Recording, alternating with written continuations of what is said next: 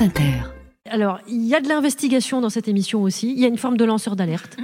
C'est aussi un anti-héros. Est-il camusien Je vous laisse euh, juger vous-même de cette investigation comique. C'est ce qu'on appelle le, le moment Meurice. C'est avec Guillaume. Merci beaucoup. Ah Ah, merci, merci les amis. Euh, eh ben, comme tous les ans, je suis allé au salon du triple pontage coronarien. On appelle aussi le salon de l'agriculture. On y mange l'équivalent en gras de ce qu'on trouve dans la barbe d'Emeric Lompré. Franchement, c'est dégueulasse. Même vos poils ont les artères bouchées. Respectez-vous. Bon, salon de l'agriculture, qui était cette année un petit peu le colanta d'Emmanuel Macron. Vous avez vu, il a dû éviter les œufs, les baffes, les insultes. Le totem d'immunité, il a failli l'avaler par le rectum. Heureusement, il a gagné l'épreuve de confort, le massage avec finition par Christophe Barbier. Cœur avec une carte de presse. Alors, moi, je suis allé traîner mon micro euh, vers le stand de la FNSEA, parce que c'est souvent par là qu'on trouve euh, des gens qui connaissent bien les dossiers, notamment les dossiers liés aux pesticides. Et je me suis intéressé au fameux plan éco-phyto, que tous les professionnels, évidemment, connaissent par cœur. Le plan Éco-phyto. Ah oui, j'en ai entendu parler. C'est quoi pour vous? Ah ben je sais pas. Vous avez entendu parler, mais J'en ai entendu parler comme ça, les, mais bon, voilà. Je sais pas ce que c'est. Bon, en même temps, c'est peut-être pas si important. Macron, il a dit qu'il allait me mettre en pause, donc peut-être qu'on s'en fout. Si c'était vraiment important, il aurait fait un truc genre un numéro vert, un truc qui ou des flyers, tu vois. Il a, ou il aurait nommé Marlène Schiappa, voilà, un cœur avec le fond Marianne. Mais ça ne nous dit pas.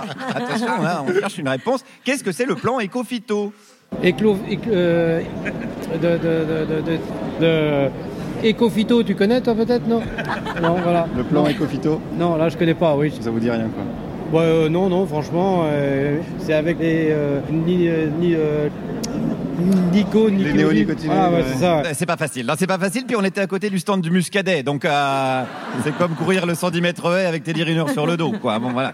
Mais alors il y a un lien hein, avec un néonicotinoïde, euh, ça tue les abeilles, et il y a un lien avec le plan Ecophyto, qui est un plan qui prévoyait la réduction des pesticides, enfin des, des pesticides, des produits phytosanitaires. D'ailleurs, c'est quoi la différence? Les pesticides, c'est- c'est c'est focalisé sur euh, ce- qui, est, ce qui est animal et les autres, c'est sur les plantes. Il y a des herbicides qui sont des pesticides, non? Oui, oui, oui. Mais en fait, c'est un- un- en réalité, c'est un produit pour tuer la bestiole. Mais le glyphosate, par exemple, est-ce que c'est un pesticide ou un produit phytosanitaire? C'est un pesticide pour moi. Pourtant, c'est un herbicide. Je- ni l'un ni l'autre. Jamy J'ai rien pigé, putain. Voilà, alors il y en aurait un qui tue les plantes et l'autre les bestioles. Remarquez qu'on peut tuer des légumes qui sont des animaux, mais on n'est pas là pour parler des sénateurs. On est, non mais on est là pour essayer de piger, vraiment, vraiment. Restons concentrés. On est là pour essayer de piger la différence vraiment entre pesticides et produits phytosanitaires. Bah, le pesticide, son nom indique que normalement c'est pour éradiquer euh, toutes les choses que l'on ne veut pas dans l'agriculture. Ouais. Les phytosanitaires, eh ben, c'est-à-dire qu'en fait ça serait tout ce qui est chimiquement produit pour euh, éradiquer les mêmes choses qu'on éradique avec les pesticides. Mais C'est comme les pesticides, euh. Voilà, ouais. Ouais, c'est ça. C'est la, c'est la même chose, mais c'est un mot qui fait moins peur. Phytosanitaire, il y a sanitaire. On a un peu l'impression qu'on se fait soigner. C'est comme frappe chirurgicale. Il y a un côté, euh, bon, ben, c'est rassurant. Ou dommage collatéral. Ça sonne mieux que massacre de Palestiniens. Voilà. Cœur avec la police judiciaire et, et à bientôt. De même, de même qu'on ne dit pas. On ne dit pas les pauvres n'ont plus rien à bouffer. Hein, on dit les pauvres claquent tout dans un abonnement Netflix, comme l'a laissé entendre Macron. Est-ce qu'on est d'accord avec ça? Je pense qu'il a raison, mais qu'ils ont tort. Mais regardez ce que les gens investissent dans du téléphone et investissent dans un poulet. On voit des clodos avec, avec des super téléphones. Hein, et ils n'ont pas de quoi manger. Euh, faut le choisir. Hein. Il faudrait des cabinets de conseil pour les sans domicile fixe. faut faire des choix entre avoir une grosse voiture pour avoir un bon poulet. Et voilà, les pauvres Avec vos goûts de pauvres, là, vous êtes agaçants N'oubliez jamais un truc, les pauvres. Si vous êtes dans la merde, c'est de votre faute. Voilà, c'est l'évangile selon l'archange Gabriel Attal. Mais rassurez-vous, si vraiment vous voulez trouver d'autres fautifs, il reste quand même le classico, les étrangers. C'est les Chinois qui foutent la merde, c'est même pas. Nous, on n'est rien avec nos, avec nos pets de vache, c'est rien du tout.